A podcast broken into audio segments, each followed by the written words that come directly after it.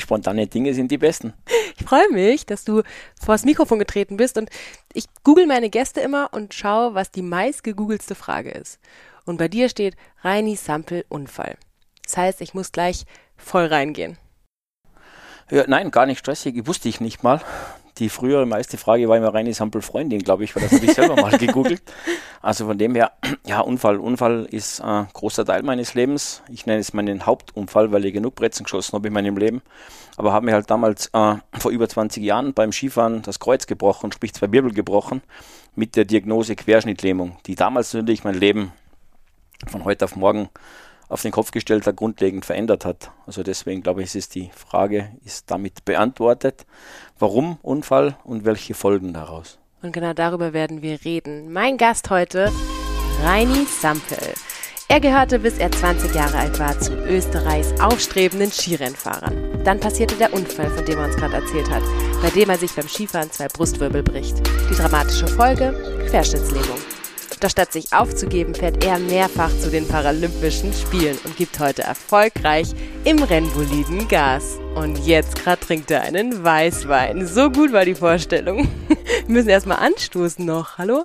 Naja, Prost, hallo. Weißwein eigentlich sehr untypisch für mich, weil ich fast gar keinen Alkohol trinke. Aber zu besonderen Anlässen kann man Ausnahmen bestätigen die Regel, oder so heißt das eigentlich. Das ist gut. Ja, genau. Er schmeckt gut. Ein guter Welschriesling. Ja, du warst total jung und warst im Skizirkus unterwegs. Ja, ich bin halt in den Bergen Salzburg aufgewachsen und was war naheliegender? Mein Vater war Trainer vom Skiclub. Ich habe mit, wie alle dort, fast mit drei Jahren Skifahren gelernt. bin halt dann ins, ins Ski, in den Skizirkus mitgelaufen, eingestiegen, was fast damals fast für, für viele in meiner, in meiner Gegend fast Standard war. Und bin dann halt auch wie, wie viele Skirennen gefahren und haben mir damals dann mit 21 Jahren eigentlich bei einem untypischen Sprung zu weit, zu hoch, zwei Wirbel gebrochen. Ich bin nicht gestürzt, sondern ich bin nur am äh, zu weit im Flachen gelandet und die Beine haben die Energie übertragen und haben mir einfach zwei Wirbel gesprengt, dass wie ein Hammer draufhaut. Dadurch wird die Wirbelsäule instabil und trennt einfach das Rückenmark ab. Also schlicht erklärt, irgendjemand hat mit der Schere die, die, die Kabel durchgeschnitten, in dem Fall den Nervenstrang. Und die Folge daraus, bis heute nicht reparierbar, ist eine Querschnittlähmung gewesen. Kannst das, du dich an den Sprung noch erinnern, an, an den Aufprall? Ja, leider. Oder eigentlich Gott sei Dank. Ich finde es cool mittlerweile, weil äh, ja, ich habe mir in der Luft noch gedacht, äh, das wird zu weit, das wird zu hoch und habe dann unter mir den Landehügel gesehen. Da war ich immer noch weit in der Luft und habe dann gedacht, uiui, das geht ins Flache und habe dann beim Aufsprung direkt das Knacksen gehört. Das klingt so wie wenn man einen dicken Ast übers Knie bricht und habe mir dann auch gedacht, ui, scheiße, beide Beine gebrochen drei Meter weiter gefallen, gefahren, umgefallen und die Lähmung direkt eingesetzt und lag dann da im Schnee. Und das erste, was ich mich noch erinnern kann, waren zwei junge Snowboarder. Die haben das gesehen und sind dann zu mir gelaufen und sagen, hey, fett krass, Alter. Die haben uns irgendwie voll gefeiert. Und ich habe halt dann um, um, Luft gekämpft, da bricht die Lunge ein bisschen zusammen und habe dann eben äh, nicht so viel geantwortet. Und dann kommt die klassische Rettungskette, kommt irgendwie der, der, der Notarzt, dann der Hubschrauber und ab dem Hubschrauber weiß ich dann nichts mehr. Und das nächste, was ich weiß, war dann am OP-Tisch schon im Unfallkrankenhaus Salzburg, wo mir halt ein Arzt in zwei Sätzen erklärt hat, dass sie mich operieren müssen, dass meine Wirbel gebrochen sind und das gehört reponiert, also dass die Wirbel gehören wieder geschraubt, gestützt.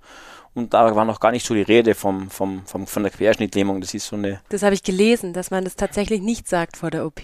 Ja, es war auch nicht relevant in dem Moment, weil das genug andere Sorgen. Außerdem wäre es mir in dem Zeitpunkt so scheißegal gewesen, weil da waren wir auf einer anderen Ebene, also wirst du weggedröhnt mit Schmerzmittel. Also in dem Moment ist auch nicht relevant gewesen. Später dann schon, also war dann irgendwann sechs, sieben Stunden später nach der Operation im, in die Intensivstation kam dann der operierende Arzt, der eigentlich grundsätzlich nett war, aber der hat es halt sachlich abgearbeitet. Er hat mir die Röntgenbilder gezeigt und hat gesagt, du hast ein bisschen Ahnung von der Anatomie, das ist kaputt, Querschnittlähmung finde ich damit ab, je schneller, desto besser. Das waren damals äh, harte Worte und hat mich dann verlassen. Also hat mich verlassen. Du warst allein im Zimmer? Ja, ja, intensiv, bis prinzipiell allein. Also und hat mich dann wieder mit, mit der Situation alleine gelassen. Wobei ich ihm überhaupt keinen Vorwurf mache. Er ist Operateur. Er ist nicht mein Seelenklempner. Er muss mir nicht die Hand halten. Das war einfach eine ehrliche, informative Aussage zu meinem Gesundheitszustand zu dem Zeitpunkt. Und natürlich denkt man dann ein bisschen drüber nach, aber am Anfang Intensivstation, Schmerzmittel und so weiter, da willst du es so nicht wahrhaben. Also ist nicht relevant, weil dauert zwei, drei Tage, bis du mal runterkommst von dem ganzen, von dem ganzen Stoff und anfangen, realisieren, glaube ich, tut man es erst, wenn man die Intensiv verlässt, weil auf der Intensiv, ja, da war ich früher auch schon, also da ist dann so alles anders. Und dann im Krankenzimmer dann, oder? Wenn, wenn, wenn du im normalen Krankenzimmer liegst und da halt realisierst und den ganzen Tag Zeit hast zum Nachdenken, dass du nicht mehr laufen kannst. Und alle, die mit dir im Krankenzimmer liegen, es war Unfallkrankenhaus Salzburg, gehen nach Hause nach ein, zwei Wochen. Der eine hat sich das Bein gebrochen, der eine hat sich die Rippen gebrochen, der eine hat die Hüften gebrochen, aber die sind alle wieder äh, genesen sozusagen und sind dann nach Hause gelaufen. Du bist immer noch im Rollstuhl im Bett und dann deine, dein, dein weiterer Weg ist eigentlich, dass sie dann einen Platz für dich im Reha-Zentrum finden. Wobei das auch noch so ein bisschen ein Trugschluss war. Man glaubt immer, dass die Leute im Reha-Zentrum einen das Laufen wieder lernen. Nein, die, mein, mein Weg war klar vorbestimmt. Im Reha-Zentrum war die Aufgabe, den Patienten, in dem Fall mich, Rollstuhlfit zu machen, mich auf ein Leben im Rollstuhl vorzubereiten, also wieder lernen, mich anzuziehen, Rollstuhl fahren zu lernen, duschen zu lernen. Du fällst eigentlich ins Kleinkindalter zurück, weil du wirklich alles von neu auf lernen musst. Und so easy wie es heute alles funktioniert, hier auf der Couch zu sitzen, war ein hartes Stück Arbeit zu lernen. Das ist nicht so einfach, dass man Boden, Rollstuhl, Rollstuhl, Bett wechseln. Das war echt ein Stück weit harte Arbeit das wieder zu erlernen. Und da ist immer der Knackpunkt, wie schnell verstehst du, dass deine Situation im Moment nicht zum Verändern ist. Und das wird ganz oft verwechselt mit Hoffnung aufgeben, was ja nicht der Fall ist. Also die Leute sagen oft, ja, wir müssen sagen, das wird schon wieder. Nein, Scheißdreck, es wird nicht mehr. Und die hatten recht, dass es nicht mehr wird. Und dann ist besser, eine harte Keule vor, die, vor den Latz zu knallen, weil damit kann ich arbeiten. Wenn ich, wie im Lottosechser, wenn ich immer hoffe darauf, dass ich einen Lottosechser mache und der wird nicht passieren, werde ich irgendwann enttäuscht sein. Aber ich kann jetzt in der Situation meine Situation annehmen. Und das habe ich auch und habe ganz schnell gelernt, dass ich mit viel Energie, also mit viel äh, körperlichen Einsatz und Willen mein Leben im Rollstuhl schnell erlernen kann. Und deshalb habe ich auch die Reha-Zeit in zwei Monaten durchlaufen, wo du normalerweise sechs Monate bist, weil ich einfach gesagt habe, nein, ich will Rollstuhl fahren lernen. Es gibt ja viele, die sagen, ich setze mich nicht in den Rollstuhl. Die brauchen ja zwei Monate, bis sie den Rollstuhl akzeptieren. Aber der Rollstuhl ist ja eigentlich ein geiles Teil und ein cooles Teil. Der Rollstuhl ermöglicht mir, meine, meine, mein, mein Leben zu leben. Wenn der Rollstuhl jetzt weg wäre, dann könnte ich nirgends hin, dann bleibe ich genau da sitzen, oder? Also ich habe den Rollstuhl als, als cooles Teil gesehen, das mein Leben äh, cooler macht. Also nicht, viele Leute sehen ja das als abstoßend schlecht. Nein, es war das einzige Teil, das meine Mobilität in dem Zeitpunkt und mittlerweile über 20 Jahre mobilisiert und garantiert. Und diesen Knackpunkt musst du finden, dass du sagst, ist jetzt so, cooles Teil, ermöglicht mir von A nach B zu kommen, eigenständig von A nach B zu kommen und diese, diese Selbstfindungsphase, glaube ich, ist der, der große Schlüssel zum Erfolg oder auch zum Misserfolg, wenn es die Leute nicht annehmen wollen. Und da die einen, so wie ich, die es gewohnt waren, äh, strukturiert zu denken und zielorientiert zu leben, lernen es wahrscheinlich schneller und leichter als Leute, die mit sich selber davor schon gehadert haben, die brauchen viel, viel länger, diese Situation anzunehmen.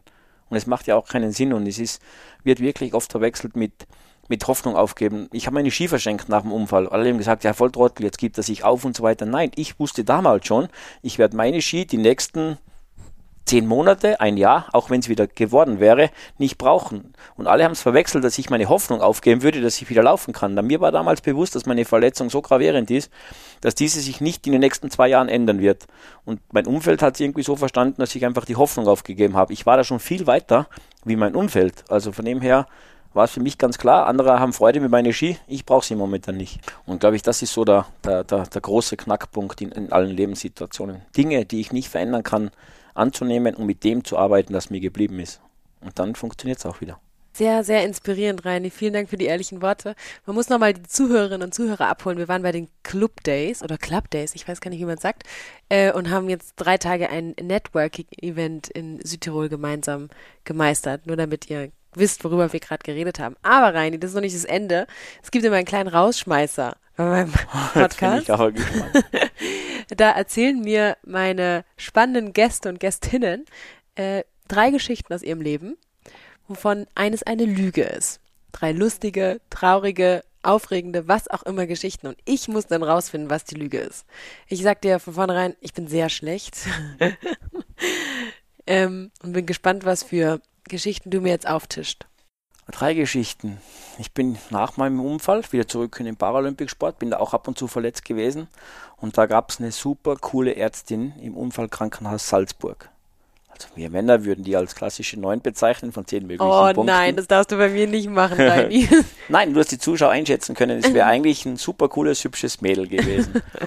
und ich bin dann äh, Schlüsselbein gebrochen gehabt und zur Nachkontrolle gekommen und wollte halt dann, dann ganz wichtig sein und habe dann wirklich so klassisch wie im schlechten Film mein T-Shirt einfach so genommen und runtergerissen. Aufgerissen? Und, ja. Vor ihr? Vor ihr und sag, jetzt kontrollieren. Der oder? Hulk. Genau. Und äh, ob du es glaubst oder nicht, werden wir dann später rausfinden. Aus dieser Geschichte wurde eine dreijährige Beziehung mit dem Mädel. Das war die Geschichte 1. Die Geschichte 2 ist, wir waren am Weg nach Amerika in dem Flugzeug und Rollifahrer steigen immer als erstes ein ins Flugzeug. Und da kam eine Dame rein, wir saßen fünf sehr sportlich trainierte Jungs, aber halt sitzend. Und eine mittelältere Dame hat versucht, ihren Koffer da oben reinzustopfen, ging nicht und hat mich als erstes gefragt, ich soll ihr doch helfen, ah, den Koffer rein. Ich habe gesagt, ah, sorry, tut mir leid, bin Rollstuhlfahrer. So, dann, was war die logische Konsequenz? Sie fragt den hinter mir. Der nächste sagt auch ein Rollstuhlfahrer, die hat halt geglaubt, ja, Hier. Arschgeheigen, oder? Ist dann losgeflogen und äh, wie es halt dann ist, und der Captain hat dann durchgesagt, wir begrüßen das paralympische Skiteam, bla bla bla. Und die Dame kam dann zu mir und hat sich so auf eine Art entschuldigt, es tut dir leid, weil ihr uns doch äh, ein paar nicht nette Worte in den Kopf geworfen hat, ja, was uns denn passiert sei. Und ich habe dann erklärt, dass wir eigentlich eine Fußballmannschaft waren, aber bei einem Flugzeugabsturz runtergefallen sind und deswegen sitzen wir jetzt alle im Rollstuhl. Das hast du nicht gesagt. Das war die Geschichte 2. Oh, Reini. Das war die Geschichte 2. Und äh, die Geschichte 3 wäre, wir waren äh, an einem See und äh, ich wollte auch wieder mal Aufmerksamkeit von dem Mädel äh, generieren und bin dann mit dem Rollstuhl einfach an ihr vorbeigefahren und mit dem Rollstuhl in den See reingefallen. Gesprungen, wie auch immer, war Absicht. Einfach um, um, um, ja, dass sie mich rettet, unter Anführungszeichen, weil es einfach sonst schwierig gewesen wäre, äh, ihre Aufmerksamkeit zu bekommen. Ja, das waren dann meine drei Geschichten. Okay, sehr viel Frauengeschichten, Reini. Ja, mein ganzes Leben. Es ist, Frauen haben mein Leben geprägt. Ja. Ich hoffe, meine Zuhörerinnen und Zuhörer sind richtig sozial und lieb und haben sehr viel gelernt. Vielen Dank für deine ehrlichen Worte. Wir trinken jetzt noch den Wein aus. Ja, du hast nämlich lange nichts mehr getrunken. Cool. Und gehen dann was essen. Vielen Dank. Vielen Dank, danke, dass ich dabei sein durfte.